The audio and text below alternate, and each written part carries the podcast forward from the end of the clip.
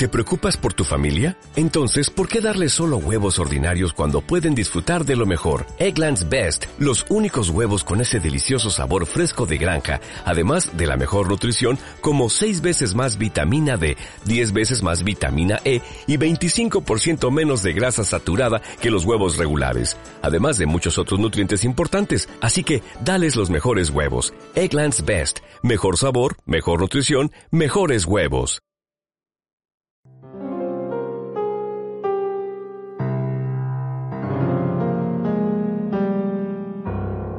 En aquel tiempo dijo Jesús a sus discípulos, Dichosos vuestros ojos porque ven y vuestros oídos porque oyen. Os aseguro que muchos profetas y justos desearon ver lo que veis vosotros y no lo vieron, y oír lo que oís y no lo oyeron. Palabra del Señor. Hoy la Iglesia celebra la fiesta de los abuelos de Jesús, los papás de la Virgen María, San Joaquín y Santa Ana. Es una tradición, naturalmente, que ellos se llamaran así. Bueno, si no se llamaban así, se llamarían de otra manera y, nos trae sin cuidado el, nombre concreto. Sabemos, naturalmente, que tenía la Virgen papá y mamá. Eso es lo que de verdad importa. Una familia judía, normal, piadosa, según la tradición, entroncada con, con eh, la familia, tribu de Leví, es decir, con la casta sacerdotal de Israel, eh, una familia profundamente eh, religiosa, pero con una religiosidad que no era la de los fariseos.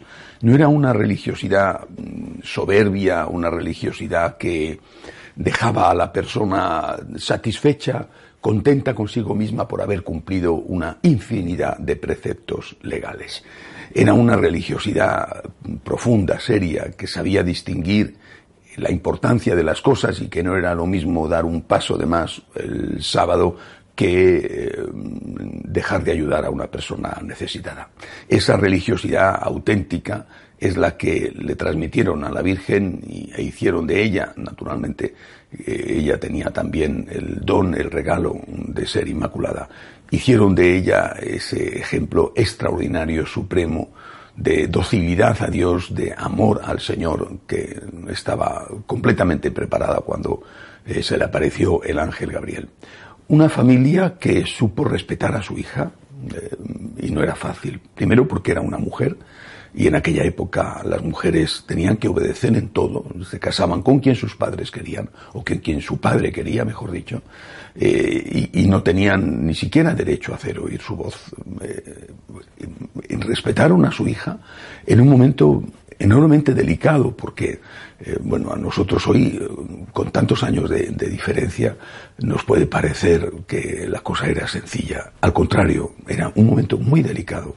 María se queda embarazada y se queda embarazada estando prometida o comprometida con San José, pero no teniendo relaciones con él, no habían vivido todavía juntos como marido y mujer, dado que el matrimonio tenía dos partes, dos etapas. La primera se había realizado, pero la segunda, que era el matrimonio propiamente dicho, aún todavía no. Por lo tanto, quedarse embarazada en esa circunstancia equivalía al adulterio. Y, ellos apoyan a su hija, no, no la echan a la calle, además creen en su hija, creen en lo que su hija les cuenta, la apoyan y eso para la Virgen tuvo un valor extraordinario. Em, pero además de contar estas cosas de San Joaquín y Santana, eh, me creo destacar el hecho de que son los abuelos de Jesús. No conocemos mucho cuál fue la relación de, abuelo-nieto, de abuelos-nieto. Eh, no sabemos eh, realmente qué convivencia tuvieron. Pero sí que nos viene bien saber o recordar esta fiesta de los abuelos para hablar de la enorme importancia que tienen los abuelos siempre y de una forma especial en el día de hoy. Muchas veces se han convertido en los cuidadores principales de sus nietos, debido a que nuestro tipo de vida eh, lleva a los padres a trabajar ambos fuera de casa y a no poder dedicar a los nietos, es decir, a los hijos, el tiempo necesario pues para no solamente la educación, sino a veces incluso para el cuidado físico.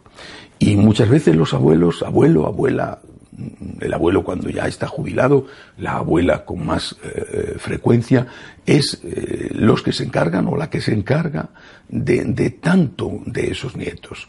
Eh, desde, desde bañarles, estar con ellos, que no estén solos, controlar el uso de la televisión, el uso de los medios, ir a buscarles al colegio, eh, están a su lado de una forma incondicional y gratuita. Y además, cuando los abuelos son creyentes y los hijos no lo son, que por desgracia sucede con frecuencia, o al menos no son practicantes, los abuelos están haciendo la labor de transmitir la fe desde la generación adulta a la generación más joven. Eh, a veces aparecen problemas por parte de los hijos que se niegan a eso y quieren utilizar a los abuelos solo como un recurso gratuito que evite contratar a una persona, pero no les dan la oportunidad de hacer algo más que cuidar físicamente al nieto y no faltan expresiones eh, incluso duras en su formulación de no te metas, eh, a mi hijo lo educo yo, eh, tú no eres nadie para, para enseñarle cosas o supercherías, o, mientras que a la vez le están pidiendo de todo, porque incluso con frecuencia piden también ayuda económica. Creo que hay que reivindicar el papel de los abuelos. El papel de los abuelos como alguien que tiene la vocación y la misión de transmitir a sus nietos la experiencia de su vida e incluso de corregir algunas cosas de la educación que recibieron los padres de esos nietos, los hijos de esos eh, abuelos, eh, y que ellos, mm, si no estaban en una situación igual a la que están sus hijos hoy, pero estaban en una situación parecida, no pudieron dedicarse con, con, con esmero a la educación de sus hijos, a la educación religiosa de sus hijos. Quizá confiaron demasiado en los colegios o, incluso en las parroquias y dieron por sentado que iban a ser católicos como ellos eran católicos y descubrieron que después en la universidad o después del matrimonio se alejaron de la iglesia muchachos o muchachas que incluso eran muy piadosos en su infancia o en su adolescencia. Ahora, con sus nietos tienen una segunda oportunidad pueden rectificar sus errores, tienen también tiempo para hacerlo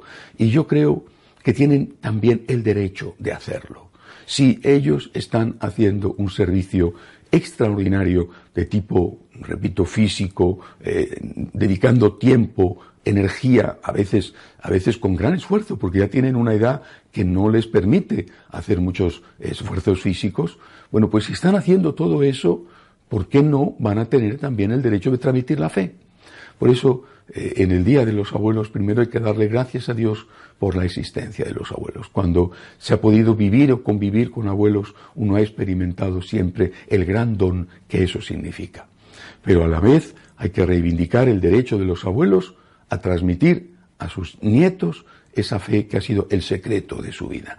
Por supuesto que la última palabra en la educación la tienen que tener los padres, así tiene que ser, pero mm, no pidas a los abuelos que hagan solo de eh, niñeras gratuitas, sino que permíteles que transmitan su experiencia de vida, una parte de la cual muy importante es su experiencia de fe. Encomendamos a San Joaquín y a Santa Ana, los abuelos de Jesús, los padres de la Virgen María, a todos los ancianos, ancianas, a todos los abuelos, sobre todo para que puedan llevar a cabo esta hermosísima, fundamental tarea de cuidar de sus nietos y de educarles en la fe cristiana. Que así sea.